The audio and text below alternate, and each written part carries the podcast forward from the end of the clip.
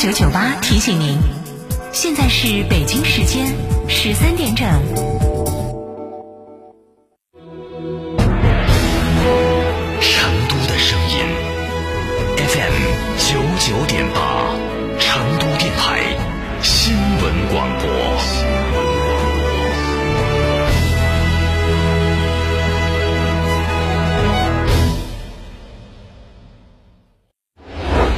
博物馆是一所大学校，海纳时间精髓，典藏艺术经典。千山万水，一听即达，大馆豪展，尽收耳底。我是凯莎，有声文博，听文博有料，触摸智慧模样。文博有料，文博有聊，就在成都新闻广播 FM 九九点八，每天十一点十分。文博有料，过年开新车，全家出去嗨，不怕装不下，就怕不够装。广汽传祺全能宽享七座 MPV M6 Pro 现车供应，订车即享精美礼包。详询广汽传祺三河店八五幺七八六八六八五幺七八六八六。四川的朋友，大家好，我是黄渤，我是演员王迅。新冠病毒目前还在全球肆虐，抗疫成果来之不易，岁月静好更需大家的努力。振兴中华，使命在肩，美好家园共同守护。少年强则国强，复兴中华重任在肩。新时代的青年需要豪情和担当，更需要强健的体魄来实现梦想。积极接种疫苗是抵御新冠病毒的最经济有效的手段。青年朋友们，每一个你，每一个我，接种疫苗，环环相扣，才能铸就健康的钢铁长城。让我们共同铸就免疫屏障，抵御病毒，强我中华。筑起免疫屏障，需要你的一臂之力。美丽家园，守护健康，打疫苗，我助一臂之力。九九八快讯。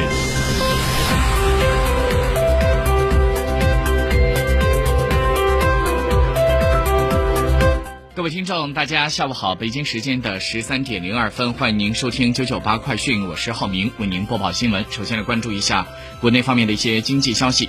根据中新社报道。中国上市公司协会在今天发布的研究报告显示，A 股上市公司现金分红总额连续四年突破了万亿元，上市公司的税费贡献占到全国财政收入的近两成，其中两桶油四大行的税费贡献是最为突出的。二零二一年的前三季度，税费支出合计接近万亿元。根据四千二百四十六家 A 股上市公司二零二零年的年报，沪深两市有三千零三家公司发布了现金分红的方案。累计分红的总额达到一点五二万亿元，同比增长了百分之十一点八。根据澎湃新闻消息，针对部分用户无法刷通。通行行程码这样一事儿，就在今天中午，中国电信回应说，因为近期各地的疫情防控压力增大，公司针对大数据的行程卡相关设备进行了紧急扩容。在今天的上午九点零二分开始，由于扩容设备测试造成部分地区用户调用大数据行程卡出现了异常，九点五十分已经恢复了正常。根据上海证券报的消息，冶金工业信息标准研究院的党委书记、院长张龙强在今天表示，去年可以称作是碳中和元年。钢铁行业作为了碳排放的大户，积极从政策导向、行业协同、技术创新、低碳发展规划等方面来推动双碳的进程。在碳交易方面，钢铁行业要做好纳入全国碳交易市场的准备，积极开展钢铁。碳资产的评估和管理运营工作，并且高度关注碳金融工具及其应用。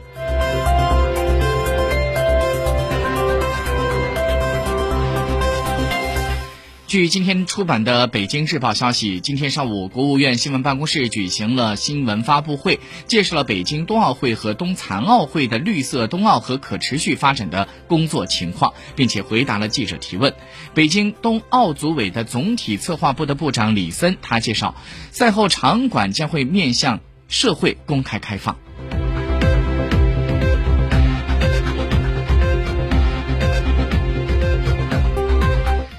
根据每日经济新闻消息，在今天，西安市卫健委通过官网发出了通告，对西安高新医院、西安国际医学中心医院作出以下处理意见：一，就是西安高新医院处理意见，停业整顿三个月，期满整改合格之后再重新开诊；另外呢，是给予警告，责成西安高新医院追究医院的负责人的责任，总经理停职，免去民诊部的。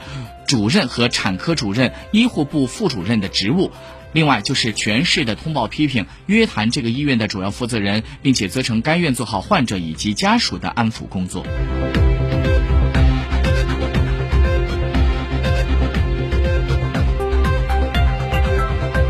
记者今天从郑州市。新冠肺炎疫情防控指挥部了解到，在今天郑州将会重点开展重点区域的重点人群核酸检测。这次的核酸检测工作是从今天上午的九点钟开始的，将会一直持续到今天下午的三点钟。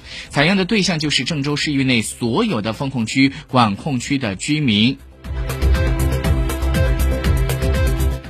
上海复旦大学附属华山医院的感染科主任张文宏今天上午发布微博说，近期国际上处在新冠肆虐的极高风险期，输入性疫情的压力巨大。而就在今天上午，他们在医院办公室，新冠救治团队再次对所有的住院病例进行了梳理。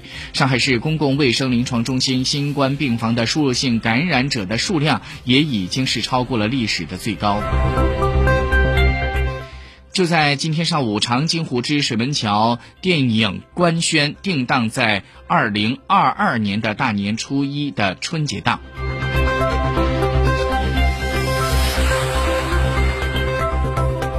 接下来，我们再把视线转到国际方面来看一下最新的国际资讯。根据观察者网的报道，就在十一号这天，朝鲜成功的试射了。高超音速导弹，朝鲜劳动党的总书记、朝鲜国务委员长金正恩参加了试射活动。这也是朝鲜一周之内进行的第二次高超音速导弹的试射，而且整体技术水平是明显高于上次。那么就在这次发射任务之后呢？就在十二号这天，美国的国务卿布林肯发布的声明表示，针对朝鲜成功试射高超音速导弹一事，美国政府将会进行新一轮的制裁，而这次的制裁对象就包括了六名朝鲜人、一名俄俄罗。斯人和一家俄罗斯公司，美国国务院就说，这次被制裁的个人和公司均是和朝鲜的武器计划有关系。美国将会使用一切适当的手段来应对朝鲜大规模杀伤性武器和弹道导弹计划。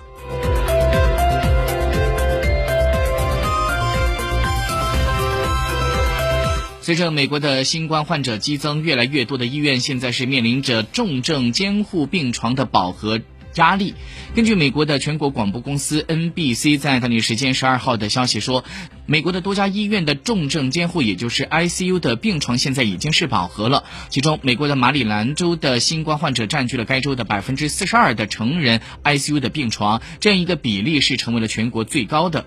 在康涅狄格州百分之三十二的成人 ICU 病床都已经是挤满了新冠患者，为四周之前的两倍多。由于这两个州的新冠患者激增，当地的 ICU 病床的使用率更是达到了百分之八十以上，创下了疫情以来的最高纪录。